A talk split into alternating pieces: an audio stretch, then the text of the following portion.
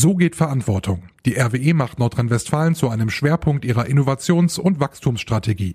In diesem Rahmen unterstützt sie die Tagebau-Umfeldinitiativen Indeland, Zweckverband Landfolge Garzweiler und Neuland Hambach bei den Konzepten zur Nutzung der Seenlandschaften, Gewerbegebietsentwicklung oder Wohnbebauung. Die Rekultivierung der RWE erfüllt höchste Standards und leistet einen aktiven Beitrag für den Artenschutz und die Artenvielfalt in NRW. Und das ist gut fürs Klima und auch gut für uns. RWE. Von hier für hier. Es ist eben nirgendwo festzumachen, wie sich die Inflation entwickelt. Und deswegen schürt Rolf Buch jetzt im Grunde eine Angst bei den Mietern, von der man gar nicht weiß, ob sie jemals begründet sein wird. In ganz Deutschland steigen gerade die Preise. Das merken wir alle beim Einkaufen an der Kasse. Jetzt hat Deutschlands größter Wohnungskonzern gesagt, wenn alles teurer wird, dann müssen wir in Zukunft auch die Mieten erhöhen. Aber was heißt denn das jetzt genau? Sprechen wir drüber in dieser Folge. Rheinische Post Aufwacher. News aus NRW und dem Rest der Welt.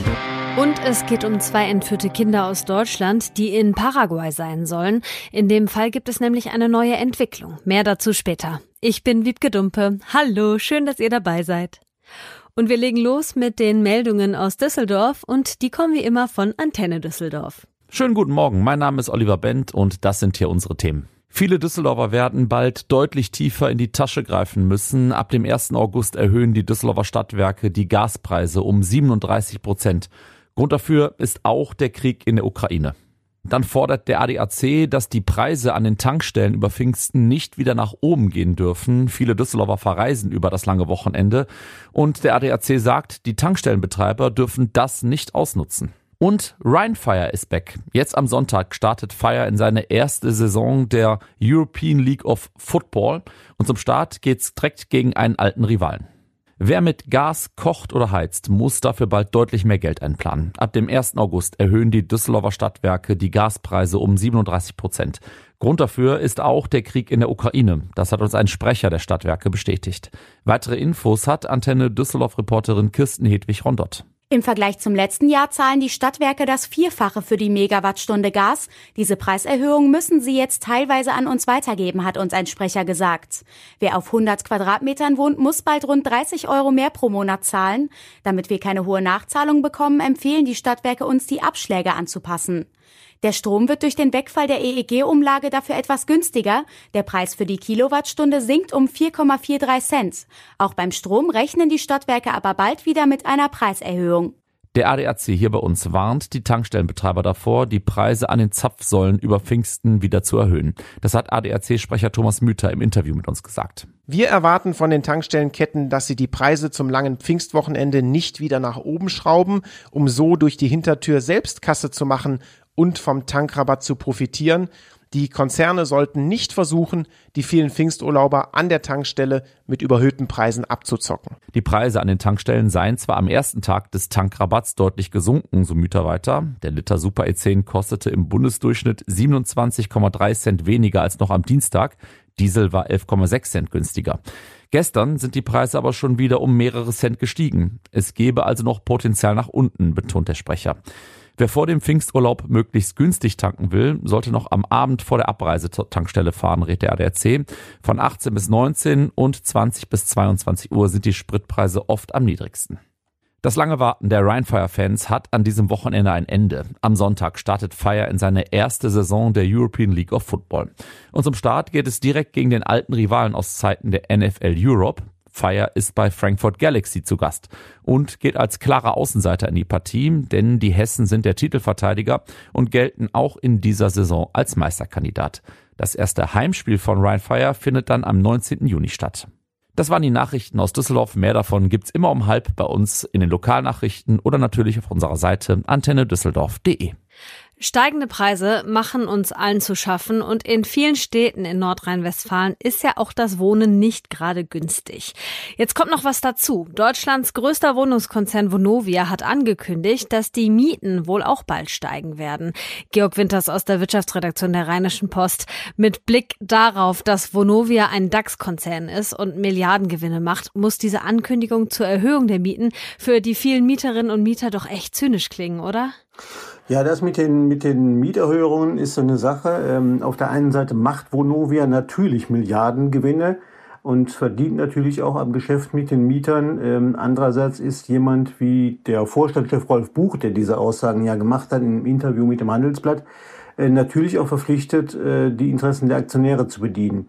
Und insofern ist das eigentlich eine ganz logische Konsequenz, dass jemand sagt, wenn die Einnahmen gleich blieben, unsere Kosten aber steigen würden, dann können wir den Laden irgendwann zumachen um das mal ganz vereinfacht auszudrücken, dass es natürlich zynisch klingt, wenn ein Unternehmen Milliarden äh, verdient und andere nicht wissen, wie sie von einem Tag in den anderen kommen sollen.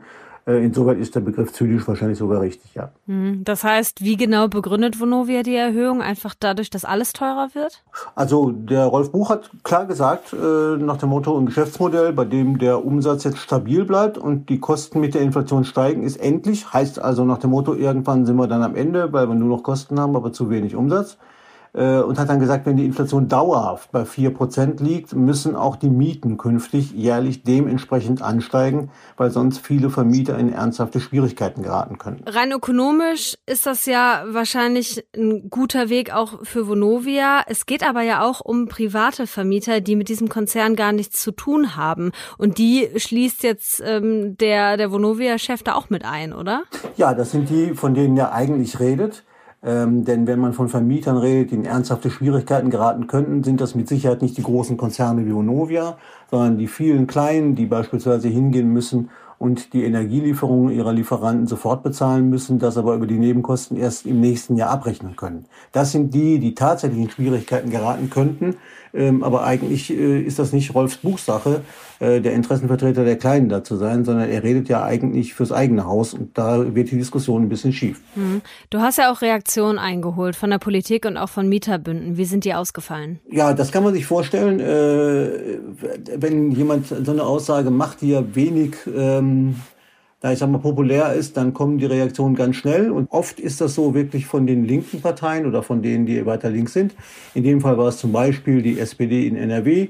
Der stellvertretende Fraktionsvize Christian Dahm hat diese Ankündigung von Herrn Buch als schäbig und geschmacklos bezeichnet und natürlich auch mit den Milliardengewinnen äh, argumentiert. Die Grünen in Berlin haben gesprochen von einem Schlag ins Gesicht der Mieter. Auch da ist natürlich immer der Verweis auf die hohen Gewinne von ähm, Vonovia mit im Spiel und ähm, der Deutsche Mieterbund hat dann gesagt, äh, wenn Mieterinnen und Mieter für den eingebrochenen Aktienkurs bei Vonovia und für höhere Zinsen am Kapitalmarkt herhalten müssten, dann zeige das, dass die Geschäftsmodelle unsozial und spekulativ seien. Das ist ein bisschen, finde ich, übers Ziel hinausgeschossen aber es hat, ist auch ein Teil der Wahrheit am Ende des Tages. Lass uns das mal versuchen, so ein bisschen in die Perspektive zu kriegen, was das genau heißt, also so eine Einordnung dazu. Ähm, du hast gerade gesagt, das ist noch ein bisschen abstrakt, es geht um Vorankündigungen, falls die Inflationsrate hoch bleibt. Ist das jetzt erstmal nur eine Warnung oder müssen Mieterinnen und Mieter von Vonovia Wohnungen jetzt wirklich ganz konkret damit rechnen, dass alles teurer wird? Ja, dazu gibt es zwei Dinge. Zum einen äh, ist das gar nicht aktuell, weil es geht gar nicht aktuell um Mieterhöhungen. Die hat Rolf Buch noch gar nicht angekündigt. Ähm, er hat das in dem Interview auf die Frage gesagt, worauf sich die Vonovia-Mieter einstellen müssten. Ja, das ist richtig. Ähm, aber wir haben keine Inflation derzeit, die dauerhaft bei vier Prozent liegt. Wir haben sie im Moment bei ungefähr acht Prozent zuletzt, glaube ich. Aber das ist ja nicht sicher, dass das dauerhaft so bleibt. Insofern ist die, der Versuch, über dauerhafte Inflationsraten zu reden, eigentlich eine Spekulation. Und das ist eigentlich nicht geeignet für eine sachliche Diskussion, finde ich. Das ist das Problem, was Rolf Buch da unnötigerweise heraufbeschworen hat. Und wir reden darüber, dass eine Inflation dauerhaft hoch sein könnte. Aber wir wissen nicht, wie hoch sie sein kann. Und wenn Rolf Buch sagt nach dem Motto, dann müssten die Mieten auch künftig jährlich um vier Prozent steigen, ähm, dann hat das sogar gesetzliche Schranken. Äh, bei 4% wäre es noch nicht das Problem, aber wenn wir zum Beispiel die aktuelle Inflationsrate nehmen von 8% und äh, würden dann davon ausgehen, dass Mieten künftig auch um 8% pro Jahr steigen würden, dann wäre das gesetzlich gar nicht möglich nach den derzeitigen Regeln, weil eine Miete innerhalb von drei Jahren gar nicht mehr äh, als 20% zum Beispiel steigen darf. Das ist eine sogenannte Kappungsgrenze, die das verbietet. Und dann gibt es noch Regionen, in denen dürfen die Mieten noch in weitaus weniger starkem Ausmaß steigen. Also Steigerungen im äh, Ausmaß der derzeitigen Inflationsraten sind auch gesetzlich gar nicht möglich. Da müsste der Gesetzgeber erstmal ran. Und insofern ist das, was Rolf Buch jetzt getan hat, in hohem Maße spekulativ, ähm, auch wenn man es natürlich aus Sicht eines börsennotierten Unternehmens verstehen kann. Aber ist diese Diskussion dann jetzt nicht irgendwie heiße Luft? Heiße Luft ist es insofern natürlich nicht, weil wir natürlich eine hohe Inflation haben. Die Diskussion wird ja geführt und die Diskussion ist ähm, auch umso intensiver, weil die Kosten für Mieter auch immer höher steigen. Und wenn man sich überlegt, dass Mieter beispielsweise im kommenden Jahr in vielen Fällen, wenn dann die Nebenkostenabrechnung kommt, ähm, dann möglicherweise umgerechnet zwei Monatsmieten zusätzlich auf den Tisch legen müssen, dann ist das natürlich nicht nur heiße Luft. Aber es ist eben nirgendwo festzumachen, wie sich die Inflation entwickelt. Und deswegen schürt Rolf Buch jetzt im Grunde eine Angst bei den Mietern, äh, von der man gar nicht weiß, ob sie jemals begründet sein wird. Sagt Georg Winters. Danke für die Einordnung rund um die Ankündigung von Vonovia, dass die Mieten bald steigen könnten, wenn die Inflation weiter so hoch bleibt. Gerne. Zwei Erwachsene und zwei Kinder sind in Paraguay und in Deutschland ermitteln die Behörden wegen Kindesentführung. Da habe ich mich direkt gefragt, hä? Wieso das? Was haben die damit zu tun? Die Antwort ist, die zwei Erwachsenen haben diese Kinder mit jeweils einem anderen Elternteil und diese Elternteile, die sitzen hier in Deutschland und warten auf ein Lebenszeichen der Kinder. Schon seit Monaten berichten wir bei der Rheinischen Post über diese Geschichte, die echt den Anschein hat, als wäre sie mehr ein Krimi als eine wahre Story. Christian Schwertfeger, Chefreporter bei der Rheinischen Post. Bevor wir zu den aktuellen Entwicklungen in diesem Fall kommen, fass ihn doch bitte noch mal kurz zusammen. Hallo. Ja, du sagst es, äh, es ist wirklich ein Krimi, dieser Fall. Leider ist es aber nicht Fernsehen oder Fiktion, sondern bittere Realität. Also kurz der Fall mal äh, zusammengefasst. Ende November vergangenen Jahres hat Andreas Egler, also das ist auch noch ein ehemaliger Fußballprofi, er hat unter anderem für die deutsche U20 Fußballnationalmannschaft gespielt, seine leibliche Tochter, zehn Jahre alt, äh, mit nach Paraguay genommen, ohne dafür das Einverständnis seiner leiblichen Mutter äh, zu haben, die in Essen wohnt. Diese Familie, auch äh, die Mutter, ist jetzt keine sehr unbekannte Familie, zumindest in Essen nicht. Ihr Vater ist auch der frühere Oberbürgermeister der Stadt Essen gewesen. Ekler ist aber nicht nur alleine äh, mit seiner leiblichen Tochter nach Paraguay ausgewandert, sondern gemeinsam mit seiner neuen Frau, die wiederum ihre eigene Tochter auch mit nach Südamerika genommen hat. Und auch in dem Fall ist die Tochter der Frau gegen den Willen des leiblichen Vaters mitgenommen worden. Und warum haben die das gemacht? Es wird stark vermutet, äh, dass sie wegen der hiesigen Corona-Politik nach Südamerika ausgewandert sind. Paraguay gilt in der Szene, ich sage jetzt mal der Querdenker, als eine Art Rückzugsort äh, für deutsche äh, Corona-Leugner, Corona-Skeptiker, die hier nicht mehr zurechtkommen und äh, die Zeit, bis diese Pandemie vorbei ist, dort verbringen äh, zu wollen. Dort gibt es auch ein Dorf, äh, wo die Deutschen dann untergekommen sind und dort äh, können oder sollen sich auch Ekler, seine Frau und die beiden Kinder aufhalten. Ja, für die hier gebliebenen Eltern ist das natürlich Elternteile entsetzlich. Sie suchen jetzt schon seit November nach ihren Kindern. Die Essenerin ist sogar nach Paraguay gereist, um vor Ort die Behörden jetzt bei der Suche ihrer Kinder zu unterstützen, die jetzt auch äh, ziemlich intensiviert wird. Jetzt gibt es ja eine aktuelle Entwicklung in dem Fall, eine Videobotschaft aus Paraguay. Ja, und zwar melden sich jetzt die Gesuchten zu Wort. Das ist ungefähr ein, ein äh, zweiminütiges äh, Video, äh, das sie in den sozialen Netzwerken, unter anderem auch bei Telegram, äh, gepostet haben. Das liegt auch den deutschen Behörden vor, also die in dem Fall ermitteln. Das sind dann die Staatsanwaltschaft Essen zum Beispiel, natürlich auch Interpol mit dem internationalen Fahndungsaufruf und auch die Polizei hier. Also in diesem Video äh, sieht man halt Andreas Ekler mit seiner neuen Lebensgefährtin und den beiden Kindern. Sie sagen, es geht ihnen gut und man soll sie mehr oder weniger in Ruhe lassen. Sie seien keine Kriminellen. Die Kinder äußern sich äh, in diesem Video auch und sagen, lasst uns bitte hier in Ruhe, wir fühlen uns hier wohl. Inwieweit äh, das wirklich die Meinung der Kinder ist, kann man nicht beurteilen. Mit diesem Video versuchen sie jedenfalls oder es ist ein, meiner Meinung nach ein vergeblicher Versuch, dass die Suche nach ihnen abgebrochen wird. Und wie haben die Eltern hier in Deutschland auf das Video reagiert? Es ist ein erstes Lebenszeichen ihrer Kinder äh, seit Monaten. Der Vater des elfjährigen Mädchen, das die Mutter äh, mitgenommen hat, ähm, hat noch vor wenigen Tagen gesagt, dass er bis dahin nicht mal einen Brief, nicht ein Bild, nichts an Lebenszeichen äh, seiner Tochter bis dahin bekommen hat. Insofern dürften beide Seiten sehr, sehr emotional auf dieses Video reagiert haben. Zeigt es natürlich in erster Linie vor allen Dingen auch den Eltern, meine Kinder sind da, vielleicht, es geht in den Umständen entsprechend vielleicht gut. Nichtsdestotrotz werden sie sich natürlich nicht davon beeinflussen lassen und die Suche jetzt abbrechen.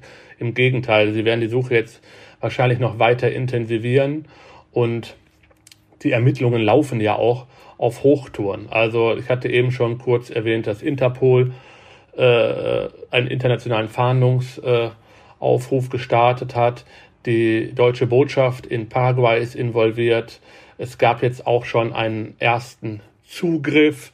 Äh, ein 35-Jähriger, der eventuell mit dem deutschen Paar unten in Paraguay Kontakt hatte, ihnen sogar vielleicht geholfen hat, äh, wurde festgenommen. Äh, daher hoffen sich die Ermittler jetzt weitere Informationen zu bekommen. Und es ist davon auszugehen, dass Andreas Edler und seine Frau und die Kinder bald von den Behörden in Paraguay gefunden werden und die beiden Kinder dann wieder nach Deutschland gebracht werden.